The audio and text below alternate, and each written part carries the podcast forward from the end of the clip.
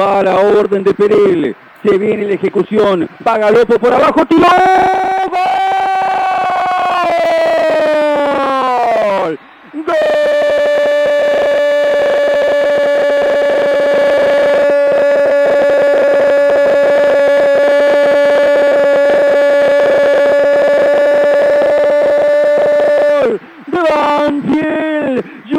Juliano Galopo, otra vez el volante goleador. Ahora resolvió, eligió pegar de por abajo.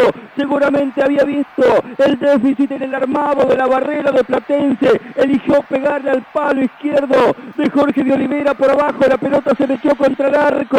Y Banfield a los 43 minutos del primer tiempo. En un momento ideal, en un momento propicio. Otra vez a través de los pies de Juliano Galopo abre el marcador en Vicente López. Banfield quieren que le sirva calamares en su tinta. Banfield 1, Platense 0.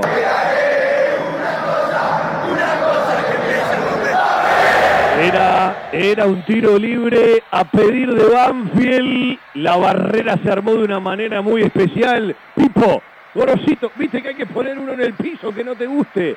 Galopo leyó la jugada, él ganó la falta, a él le sancionaron la falta, él pidió el tiro libre, él leyó ciertos temas de la barrera, seco, pierna derecha, cara interna contra el palo izquierdo de Olivera, que definitivamente vio como una barrera saltaba y la pelota se colaba por abajo. Ganaban fiel 1 a 0 en Vicente López.